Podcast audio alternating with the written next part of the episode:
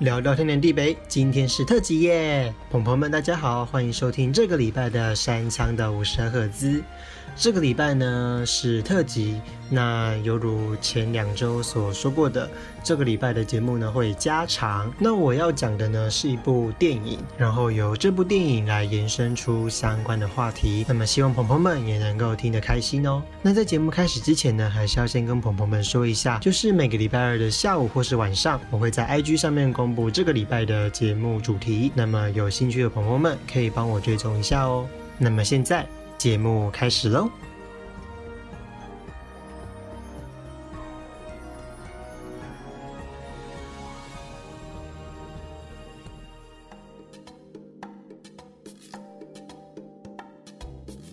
二零二零呢，是一个令人印象深刻的一年，因为一场疫情，不管是哪个领域的工作者都大受影响。尤其是电影产业，在肺炎疫情的肆虐下，每部电影的票房都非常的惨淡。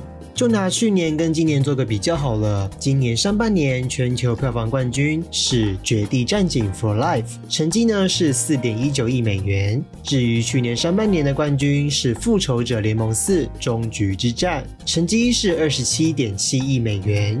诶，也许你会觉得《复仇者联盟》会有这么多人去看，是因为漫威系列本身就有很多的粉丝。那我也查了一下资料，《绝地战警》的四点一九亿，在去年的同期，也就是去年的上半年，只有第九名而已。它跟《大侦探皮卡丘》只相差了一千万。唉，所以说今年真的可以说是电影业的冰河时期耶。但是今年的电影品质有比起去年差吗？我认为啊，没有这回事，反而比起以往都还有了些深度哦。无论是内容、画面、音效，都达到了一个新的境界。在今天的导览当中，山枪想跟朋友们简单分享一部今年让我印象很深刻的电影，并且延伸跟大家讨论有关于这部电影的相关议题。那这部电影呢，叫做《侵入者》，是部韩国电影，由宋智孝跟金武烈主演。整部电影呢，不管是演员，或是剧情走向，还是画面跟音效，都能让我们完全的进入电影的世界。现在，请大家跟好我的脚步，让我们一起来欣赏《侵入者》这部电影吧。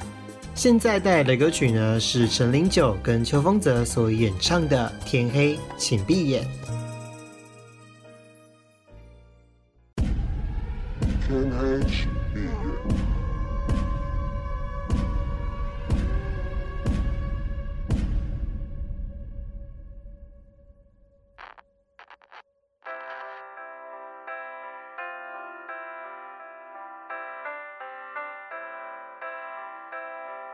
号开始发言。确认身份，别慌神，这游戏无法天真，多么认真，三更半夜都还在这，奋不顾身，满是伤痕，叫人沉沦，危险迷人，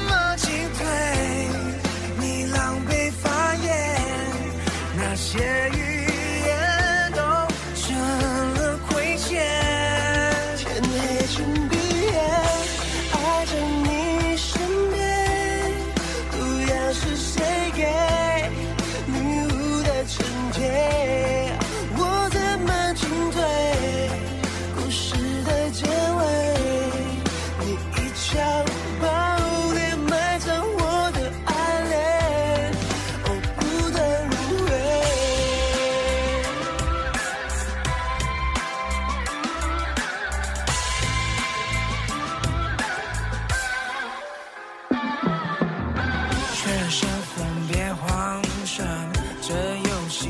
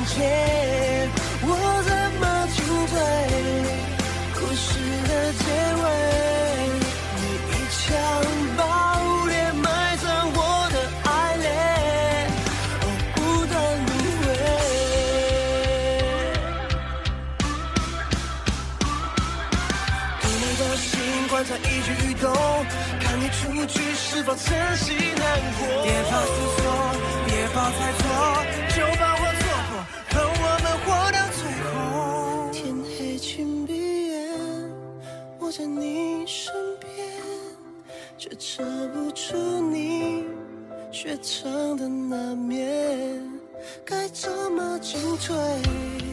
你狼狈发言，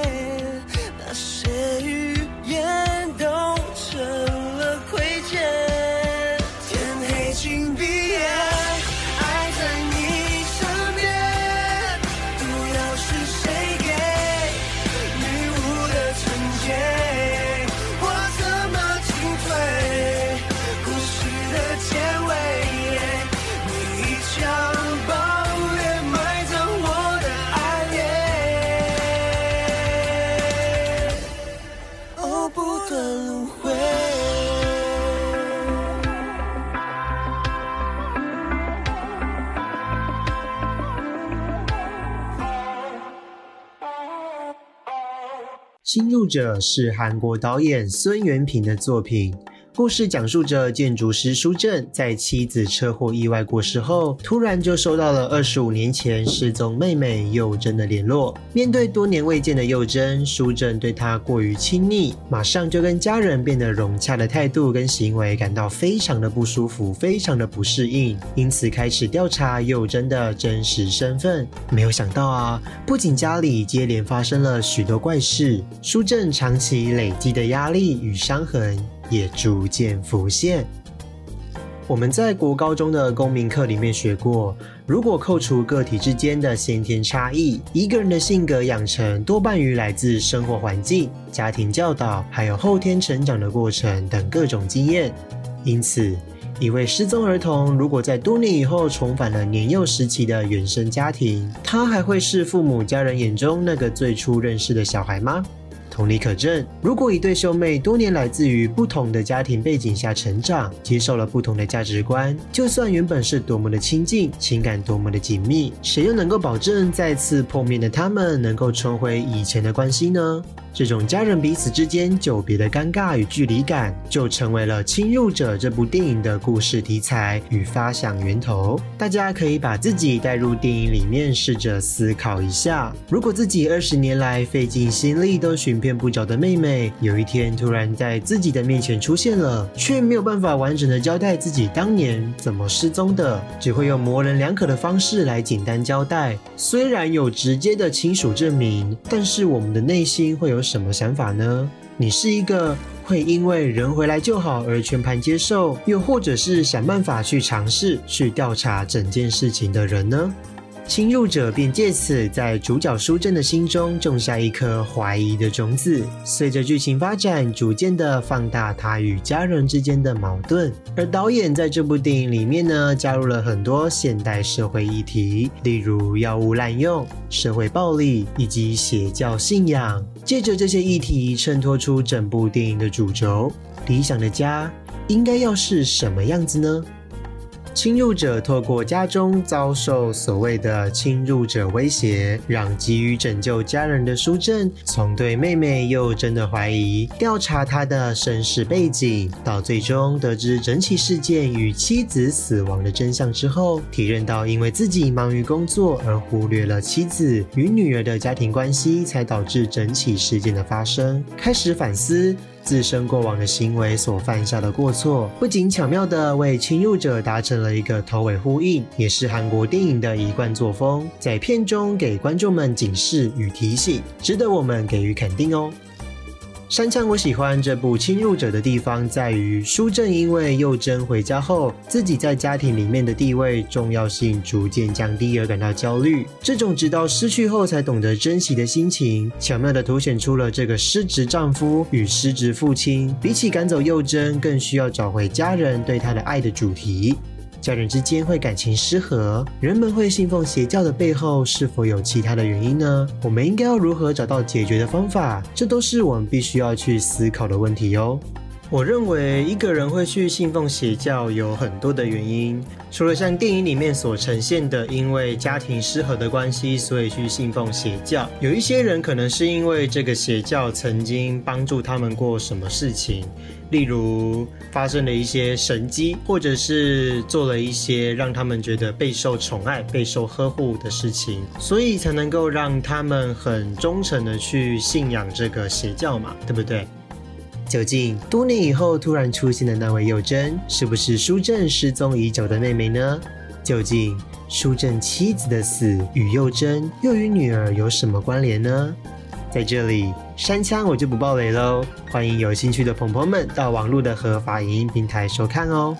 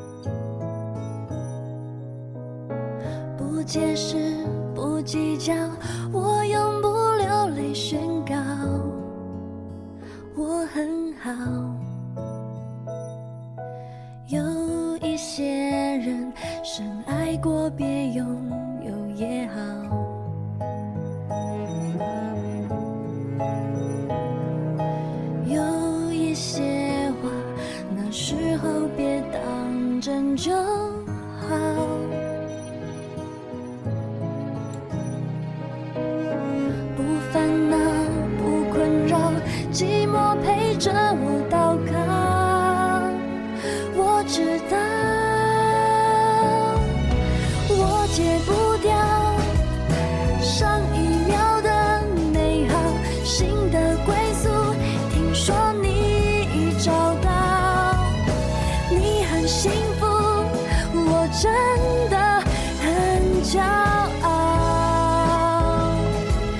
是心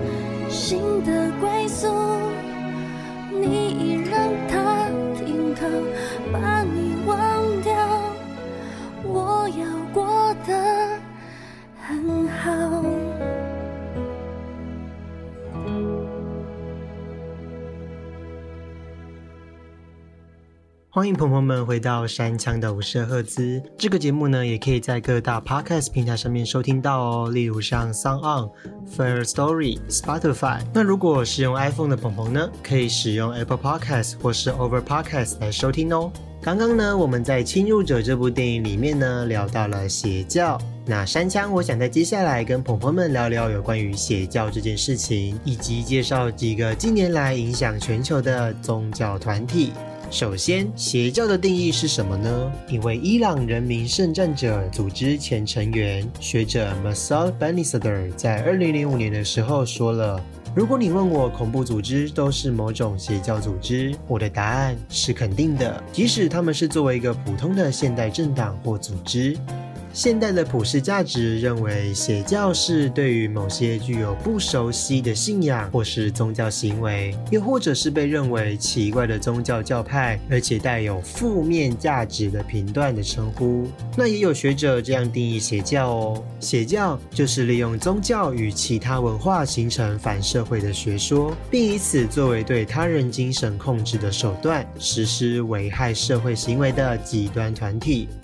嗯，我认为不管是什么说法，邪教的核心价值必须要有邪恶的元素在，并且要对于世人有负面的影响。所以，当我们在生活中看到一个宗教是你平常所不熟悉的，或是你比较少见的，甚至是没有听过的，都不可以随便以邪教来定义他们哦。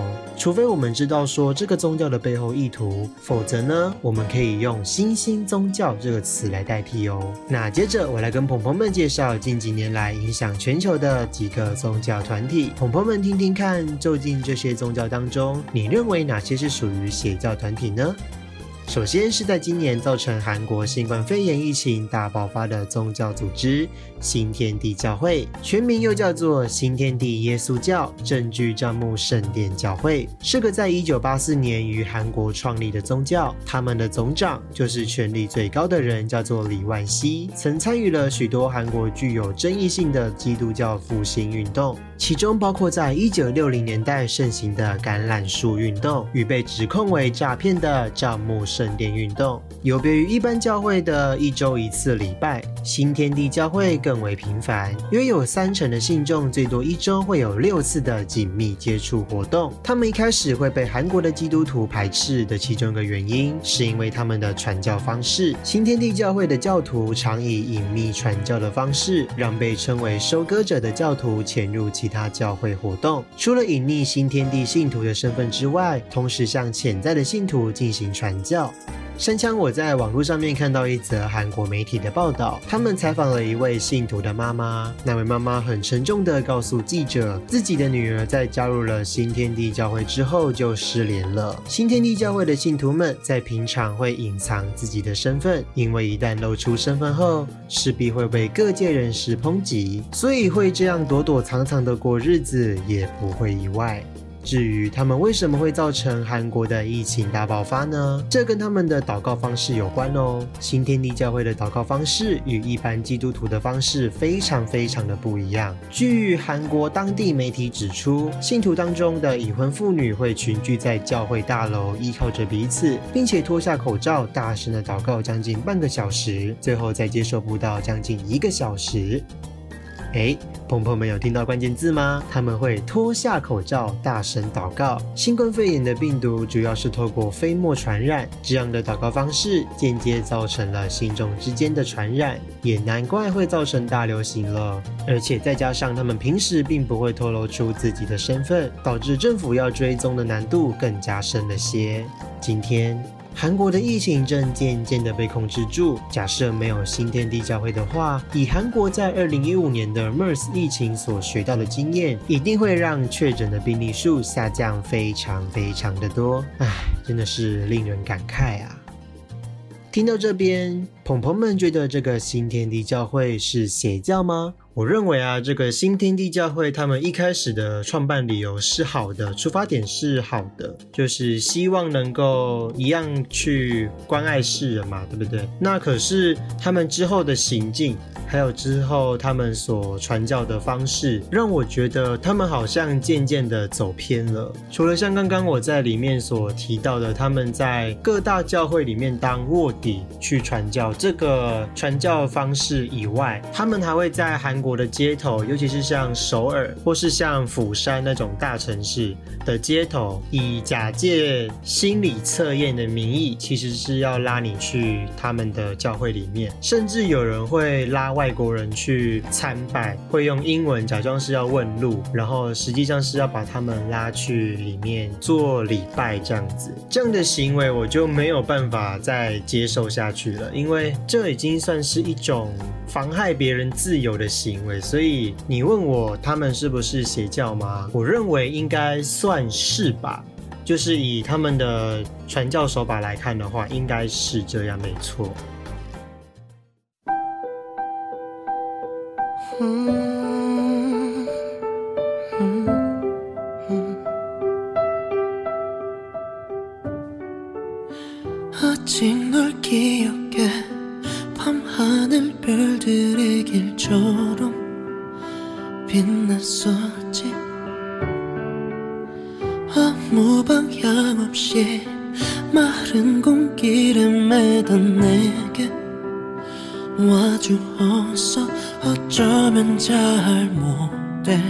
선택일지 몰라 그저 미안해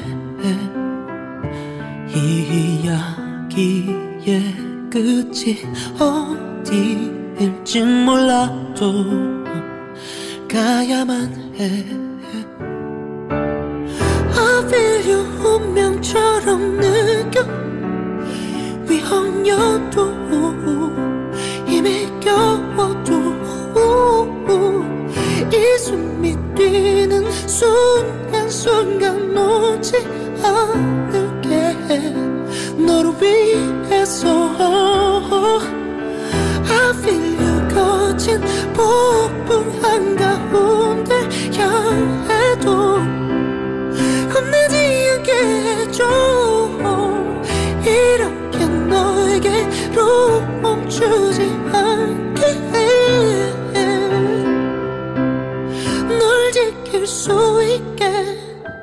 후회하지 않을 거야.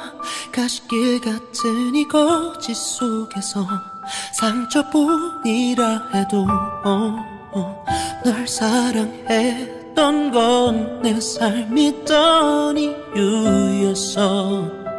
그것뿐이야.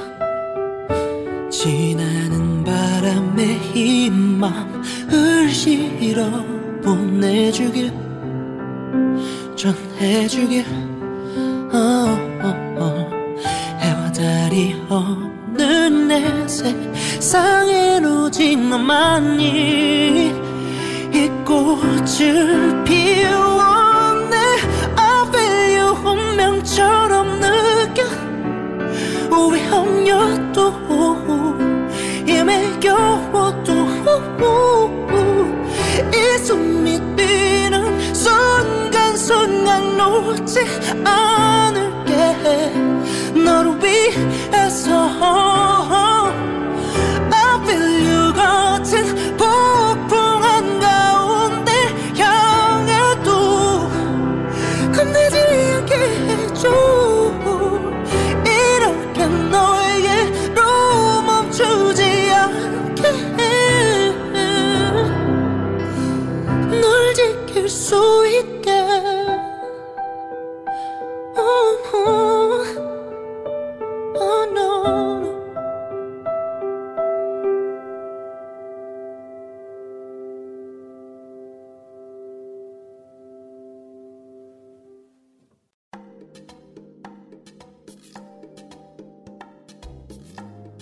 欢迎回来！在上一段节目当中，我们聊到了邪教，以及认识了韩国最大的新兴宗教。那么接下来，山枪要跟大家介绍的是一个在二十世纪影响日本的宗教组织，叫做奥姆真理教。奥姆真理教呢，是日本的一个融合了瑜伽、印度教、气功、西藏密宗和基督教元素的世界末日新兴宗教团体。他们创立于一九八四年，教主为麻原彰晃。当时最风光的时期，在日本本土有一万五千四百多名会员。后来在两千年的时候破产瓦解。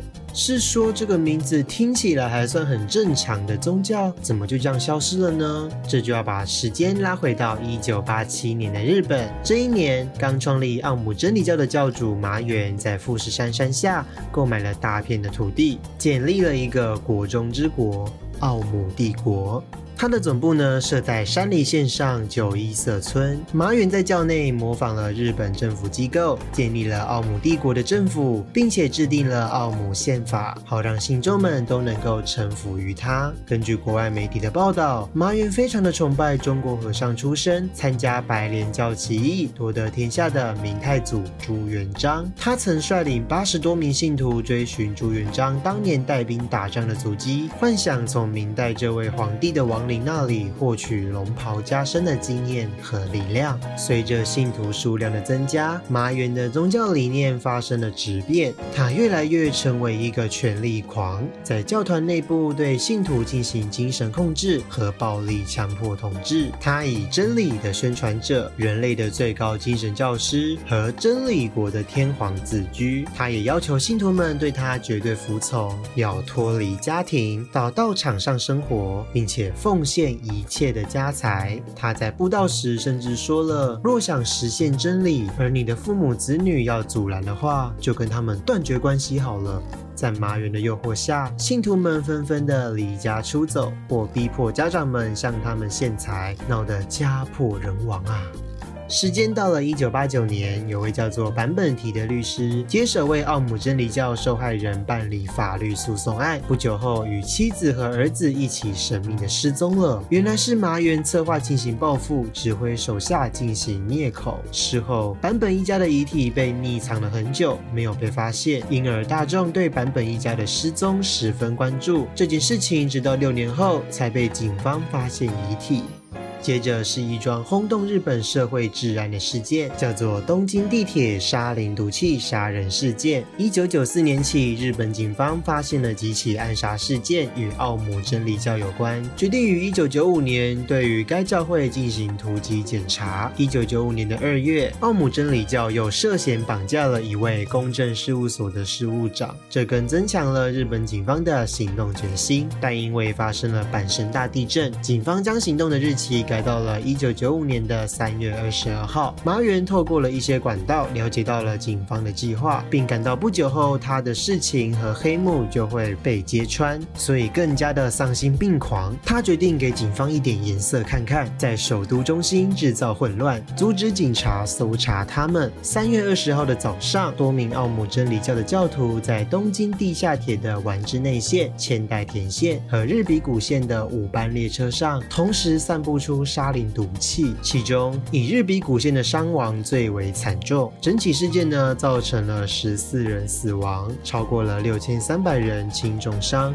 至于为什么是这三条路线呢？原因啊，是因为这三条路线同时都会经过霞关站。为什么会是霞关站呢？如果有去过东京玩过的朋友们就会知道，霞关站的上面全部都是公家机关，而且呢是日本中央政府的所在地哦。警视厅也就在附近。教团选择了这么做，就等于是向日本政府做出了正面宣战。从那天开始，日本政府对于治安绷紧了神经。如果现在啊，我们到日本的街头去看看，可以发现到整条街几乎是没有垃圾桶的。除了是希望不要乱丢垃圾以外，也是为了要防范恐怖攻击。而当时涉嫌这些恐怖攻击事件的人们，包括教主麻原，全部都在二零一八年伏法了，为这二十年的事件画下了一个句点。山枪带大家导览到这边，朋友们觉得这个奥姆真理教真的是个邪教吗？我想在我讲完这段奥姆真理教的故事之后，应该蛮多人的心里面都有一个底了吧。嗯，我认为他从头到脚就是一个邪教，没错。他们的所作所为，感觉就像是要跟日本政府做对抗这样子。我自己觉得那个麻原，感觉就是想要夺取政权的大位，不然他不可能在富士山脚下盖了一个仿日本政府的一个组织吧，甚至还造成很多人受伤，很多人死亡。我觉得这个是非常非常没有办法让我接受的部分。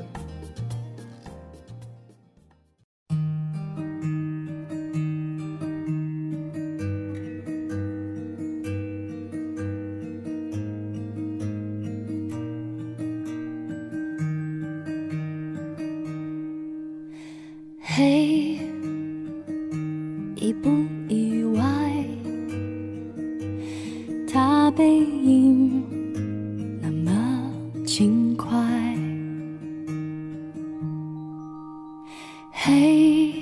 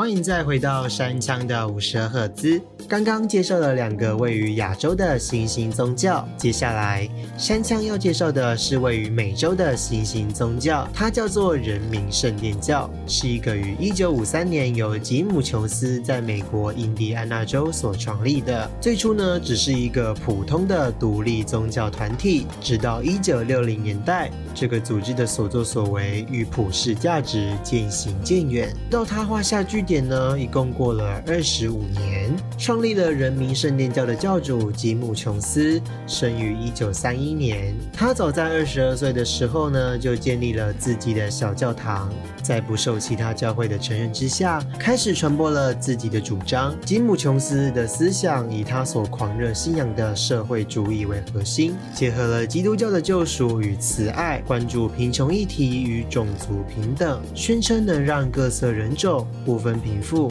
和谐而互助的共同生活在一起，这在实施种族隔离政策的当时是个前卫而且理想的诉求。他带着执着与狂热传教，鼓励更多人的加入，同时也设立了免费食堂、日间托儿与老人医疗机构。热心助人的举动呢，得到了大量的信徒支持，数千人愿意奉献劳力、金钱与土地。并且愿意追随吉姆·琼斯，在洛杉矶与旧金山等地建立了教团。即使他们受到了正统教会的侧目，但吉姆·琼斯似乎仍能以平等。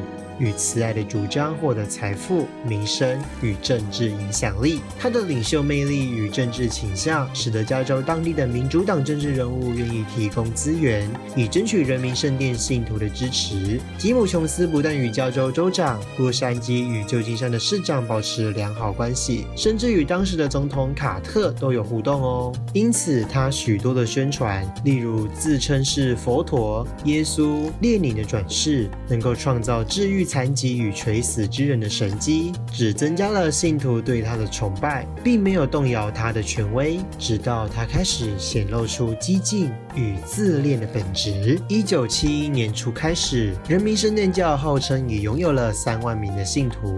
吉姆·琼斯依据自己所信仰的共产主义理念，感受到渐进的改革卓有成效，并且已足以改变美国甚至世界的政治与经济制度，于是决定进一步的朝着。革命的边缘来试探。他不但请求官方批准教徒拥有武器，也收紧控制组织的缰绳。凡有意见或是企图想要脱离人民圣殿教的人，便会被施以酷刑。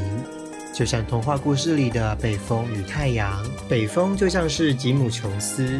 然后太阳就是美国政府。在一开始呢，吉姆·琼斯用了很多很和善的手法，让这些信徒来相信他，来信仰他。但是时间一久，大家就发现，其实吉姆·琼斯根本就没有那个本事，所以也就渐渐的对他失去了信心。当初被和平与慈爱的理想所吸引的教徒开始一一叛离，他们怀疑吉姆·琼斯并非如表面所说的这些前教徒。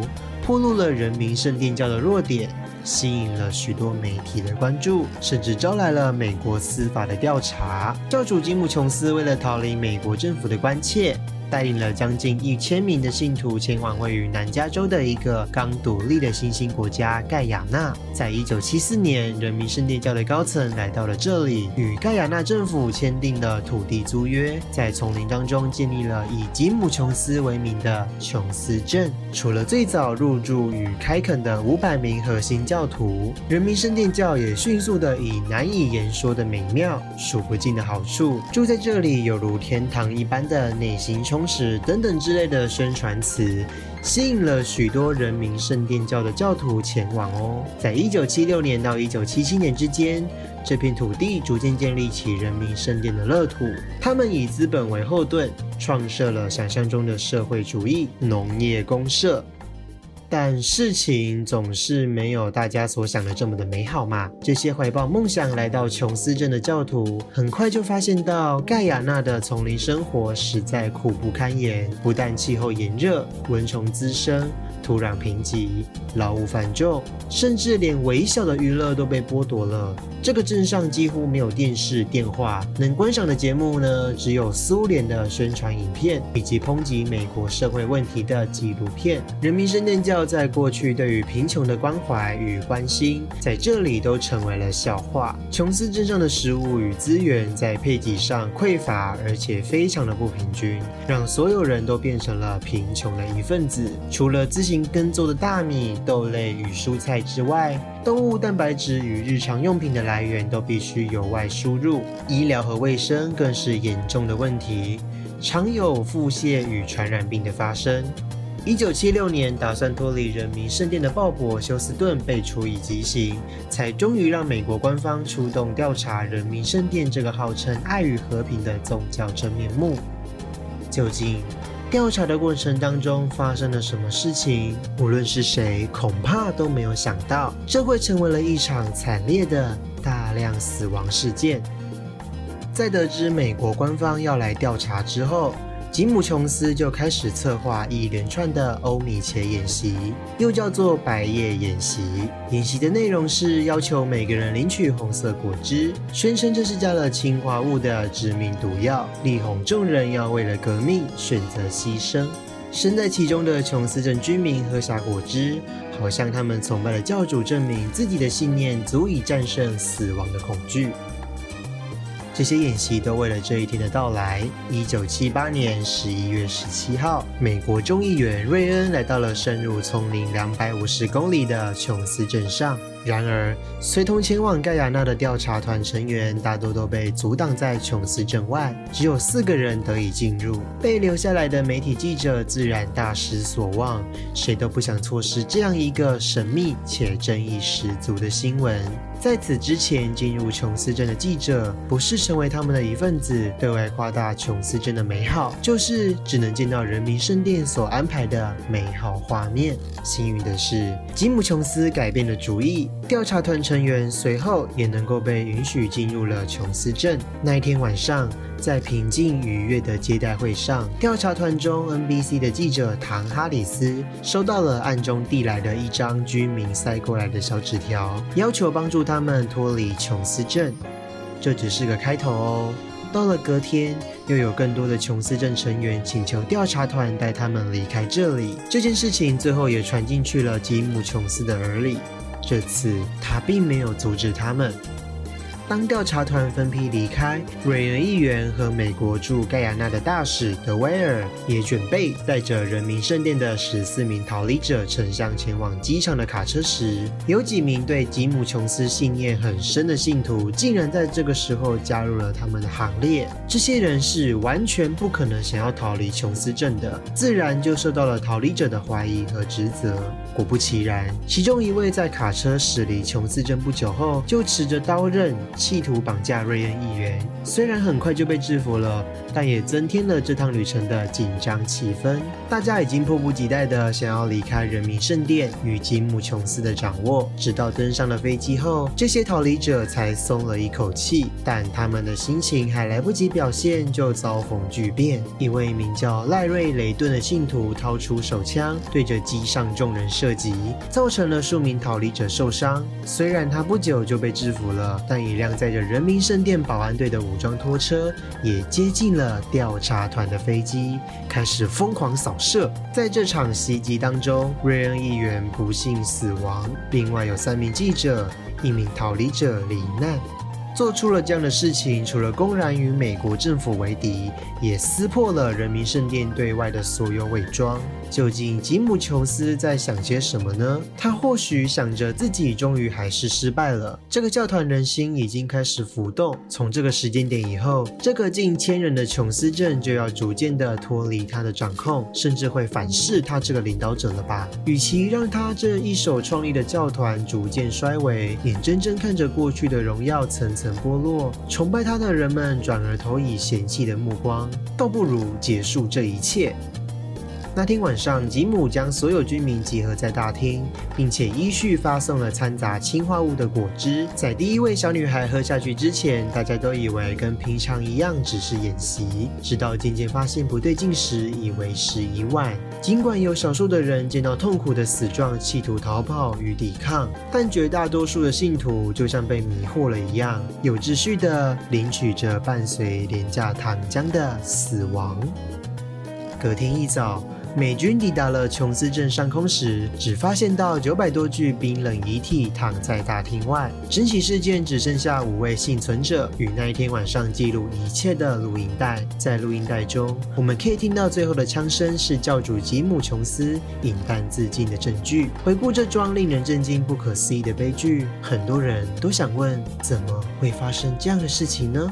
有人指出是吉姆·琼斯的魅力，有人推测出是人民圣殿的信徒往往都是弱者与社会边缘人，也有人将此视为信仰的本质。当然，上述都是重要的原因，但在目睹了前人痛苦抽搐的画面，仍然顺从命令，放弃求生本能，如此大规模而前仆后继的自杀行为，我想必然是奠基于更直接的心理成因吧。山枪带着大家导览到这边，朋朋们觉得这个人民圣殿教是邪教吗？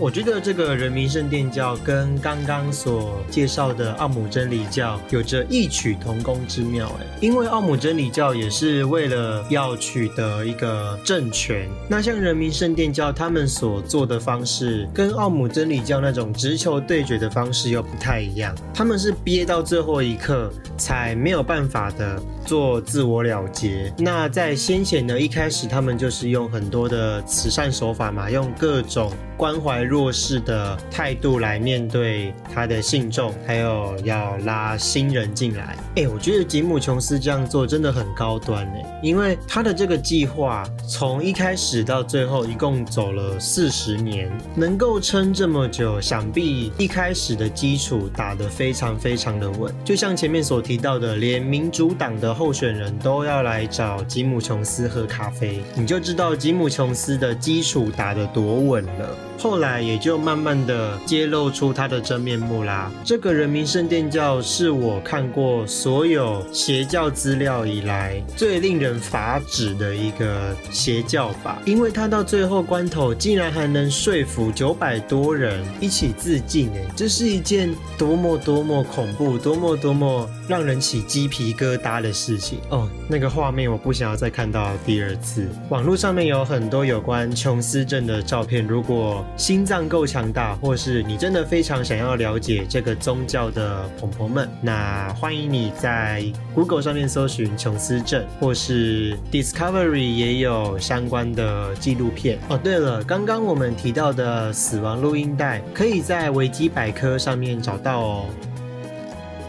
今天带着朋朋们导览了这么多，从电影《侵入者》做开头，延伸出邪教的议题，也认识了这些宗教。不晓得各位朋朋们的想法是什么呢？其实说到邪教信仰，山枪就想到了去年风靡全球的 PC 游戏《还愿》。故事中的爸爸为了治好女儿的病，进而相信怪力乱神。殊不知，能够治好女儿病情的关键因素是父亲给予的爱。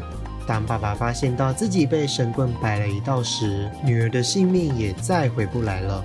所以山枪在节目最后要告诉鹏鹏的是，我们人或多或少需要一些心灵寄托，但是在相信宗教之前，还是得要保有理性。如果你发现这个宗教组织本身就有问题，能尽快脱身就尽快脱身吧，并且通报警察局或民政局，才不会让更多的神棍逍遥法外。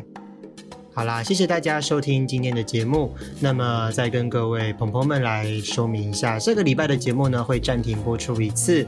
那么也是因为山枪我自己也要断考啦，所以也没有办法播出更多的时间来，不管是找节目的资料，或者是来做节目的一些逐字稿之类的事情，就只好用这样的方式来呈现给大家。那么也希望大家在今天的节目里面能够学到很多的事情哦。那么山枪在这里。也祝各位要考试的朋友们考试加油。那么，如果明天还要上班的朋友们也要加油哦。那么，我们就下下个礼拜天再见喽，拜拜。